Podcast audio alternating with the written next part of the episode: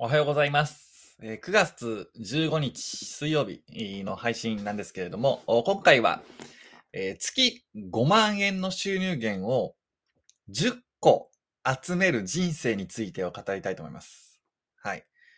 で、まあ月5万円の収入源10個あれば50万ですけど、なんかバイト掛け持ってね、えー 5個ぐらい掛け持ってる学生みたいな話なんですけれども、おー僕今目指してるのこれなんですよね。月5万円の収入源を10個集める人生。これって結構強いんじゃないかなと思ってて。で、まあ今のところ10個ないんですけどね。で、まあブログだけちょっと跳ねていまして、ブログ収入がまず、まああ30万から50万の間であると。まあ結構上下度あるんですよね。僕の1個ブログが、うん投資ブログなんですけど、あの投資ブログって結構年末とか年始とかね、ああるいは、なんていうんですか、新規一転できる時期が強くてですね、今の9月とか10月ぐらい、あるいは12月の前半のちょっと忙しい、お仕事忙しい時期が不人気なんですよ。で、まあそういうのがあって、あのブログって結構収入が上下したりするんですね。で、えー、なんです、なので、まあブログって、まあ上下するどころかね、えー Google のアップデート一気に撃沈とかね、SEO に頼ってるとそういうこともあるんで、えー僕は月5万円の収入源を10個集める人生にしたいんですよ。で、ブログ収入を上げようというよりはね、今やってることは、例えば去年やったのが楽天ポイントセロリですよね。去年から始めて。月5万円にはなってないです。まあ本気出してない、まあ正直ね、一番メインがあ書くことなんでね、ライターとか、あブログとか。なんで、あれなんですけれども、まあ言うても月3、4万ぐらいは稼げるようになったし、まあ au セロリっていうのもね、えーちょろっとやって、まあ月1万弱ぐらいなんで、まあセロリやったら月5万円ぐらいにはなるかなと。頑張ってやればなりそうなんですね。うん。で、まずそれが1個月5万円ですよね。で、えーまあブログで月5万円。で、あとライターも、あのーまた始めたんですよ。おちょっとね、しばらくやってないとやっぱ鈍るんですよね、すべてにおいて。セロリもそうですし、ライターもそうですけど。ブログばっかりやってるのもいいんですけど、ブログの能力はなんとか維持できたり、あの上乗せできたりするんですけど、ライターの能力とかってやっぱやってないと落ちるんで、たまにやってるんですよ。で、それでまあ月5万ですね。これ月、これ、ライターは月5万円いきます。頑張ってやったら。だいたいね、文字単価2円3円とかも取っていけば、えー頑張っていけば取れたりもするんで、これで取っていきます。で、えー、あと、今3つですね。まあ、あと投資あるんですけど、まあ、トラリピっていう FX 自動売買があるんですけど、まあ、これは5万円ぐらいいきますね。で、えー、まあ、ずっと、投資の場合はね、安定して月5万っていうわけではないんで、えー、まあ、平均してになりますし、まあ、ね、損する可能性もあるんで、これを収入源に含めるのはちょっと微妙なんですけどね。はい。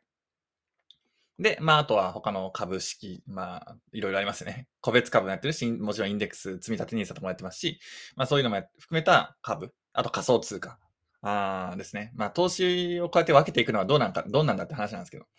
えーあと、ロバートバイザーとかもやってますけど、まあ、少額なんで月5万円にはならないです。はい。月、えーもうほんと1000円ぐらいじゃないですかね。はい。みたい、みたいなあ感じですね。えーあと、副業系で言うと、うん、もうないんですよ。なので、今のところ、まあ、投資をこうやって細分化しても5、6個なんですけど、この生活のいいところは、あの、何やめても大丈夫なことことなんですよ。例えば、ブログやめましたって言うとね、僕今メインの収入源ブログなんでちょっと困るんですけど、確かにやめちゃうと。ただ、やめると、やめてもなんとかなるじゃないですか。やめてもなんとかなる。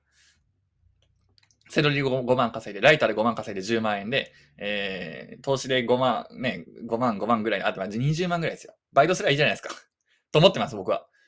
月8万ぐらいバイトしたら28万円で、月10万円ぐらいバイトしたら30万ですよ。なんとか生活できる範囲だと思うんですね。まあ将来のお生活がしんどくなりそうとかはさておきですけどね。で、えー、じゃあ30万ですよ。ブログ抜けで30万。うん。で、バイトで月10万って、まあ別に週5回働かないですよね。週4回でもいける、いけて、いけるかな。週4回、えー、6、6、7、8時間ぐらい働けばいけるはずなんですよ。えー、そう考えると、まあ、あ30万、うん、いいじゃん、みたいな。月5万円の収入だから4つぐらいあれば生活できるんですよね。うん。なので僕はそれを目指しています、今。うん。まあ、投資含め、本当は投資含めないでいきたいんですけどね。うん。そういう生活を目指します。で、そういう生活で本当にいいですよ。何やめてもいいですもん。ブログ嫌になりましたって言ってやめましたと、明日から。で、まあ、ブログやめても収入は残りますけどね。えー、それがブログのいいところなんですけど、仮に、じゃあ、明日もうブログが嫌になって、えー、ブログを全部消去しました、みたいなね。もうと、とてつもない行動に出たとしても、えー、20万ぐらいのスキルは残ってるわけですね。セロリとライターと。おまあ、ライターはもうちょっと頑張ればね、月5万以上になるかもしれないですけど、頑張りすぎるの僕あんま好きじゃないんで、頑張りすぎるの好きじゃないんで、ライターとセロリと、まあ、あと投資で15万、20万稼いでれば、まあ、なんとかなるじゃないですか。で、そこにブログが入っていれば、まあ、そんなに困ることはないということですね。で、月5万円の収入を、まあ、いくら持っているか。えー、皆さんはブログじゃなくて動画編集かもしれないですし、え、あと何がありますかね。うん、プロ、プログラミングかもしれないですし、まあそれはわかりませんけれども、まあ月5万円稼ぐスキルを何個か持っていれば、別に結構ね、いい生活できると思います。それが Uber Eats とかでもいいと思いますよ。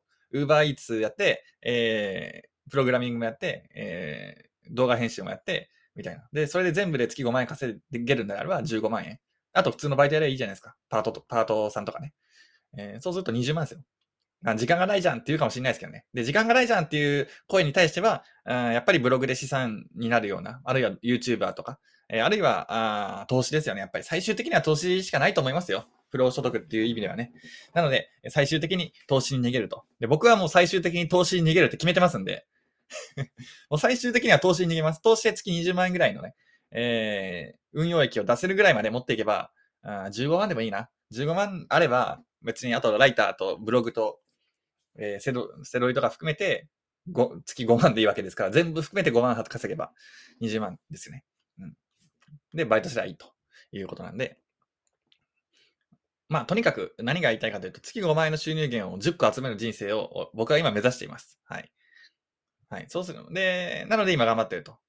で、慣れるとすごいサクッと稼げるようになるんですよ。例えばライターとかもそうですよね。いいブログを、さっきブログ消すとか言っちゃいましたけど、いいブログ、PV 数がある程度あって、検索順位が、まあ、検索1ページ目ぐらいにある記事が何個かあるブログは、まあ、いいブログなんで、えー、そのブログを武器にですね、ライター案件受けていけば、まあ、そ全く稼げないってことはないと思います。はい。あのー、まあ、普通に月、頑張れば月10万ぐらい稼げますし、ちゃんとやり取りして修正に応じていれば、あ全然ね、稼げる。ブログで検索取って、制約もね、月1件以上あるようなブログだったら、あ稼げますよ。月5万ぐらいだったら。はい。なので、まあそういうね、えー、感じで、えー、ブログを残しておいて、ライターとかで稼いで、えー、月5万円をいっぱい集めてね、もう、あの、いろんな自動販売機から小銭を取ってくる 小学生じゃないですけども、お まあ、そういう人生も、まああ、悪くはないかなと思ってます。ただ、一個だけ気をつけとかなきゃいけないのは、あの、病気になった時に、残る収入源があるかどうかですよ。そこはちょっと考えておかなきゃいけないんで、例えばライターとかは病気になった瞬間もうゼロですからね、収入は。えー、プログラミングもそうですかね。はい。作業できなかったらゼロになる収入源は、あちょっと警戒しとかなきゃいけないっていうのはあ覚えておいてください。はい。まあ、アフィリエイトとか自動でね、発生するやつはやっぱいいんですよ。えー、で、自分のサービス、まあ、教材を売るとかも、まあ、自動で売れていればいいですけど、サービスを提供するようなサービス、なんていうんですか、えー、ものを販売している場合は、あ自分が、まあ、病気になった時にも対応できないので、えー、まあ、良くない、良くないですよね。で、えー、まあ、と、あと投資はやっぱいいですよね。はい。株にも、株をもっとかね、まあ、インデックスファンドに積み立て設定していれば、あまあ自分が病気になってもね、ある程度勝手にやってくれるというんで、やっぱり勝手にやってくれる仕組みをね、やっぱりいっぱい作って、えー、人生を楽にしていきましょうという話でした。はい。まあ、収入源10個集める人生って言いましたけど、その10個のうち、自動で、えー、収入が発生する。例えばブログでも完全放置で月1、2万とかでもあればいいんですよ。僕も昔書いた、2017年から書いたブログ、今あんま更新しないんですけど、もう月0回から1回ぐらいのペースしか更新しないんですけど、まあそれでも月2万円ぐらいとか稼いでくれてるんですよ。うん。悪くないですよね。悪くないです。そういうふうに、もう何も手をつけなくても、ある程度収入になるようなものを、いくつか持ってるとすごい楽になると思うんで、ぜひそこを目指して頑張っていただきたいというふうに思います。はい。で、僕は最終的に投資に逃げますのでよろしくお願いします。はい。もうこれはもう決めてます。投資に逃げるために今頑張ってますからね。うん。っていうのが正しいですよ。えー、なのでね、えー、最終的に投資に逃げないと、本当に作業し続ける毎日になるんで、えー、それはちょっとできないと。年も重ねて腰も痛くなって、目も使う、目もね、もうパソコンいじれるぐらいの視力だったらいいですけどね、そうじゃなくなるかもしれないから、あーということですね。はい。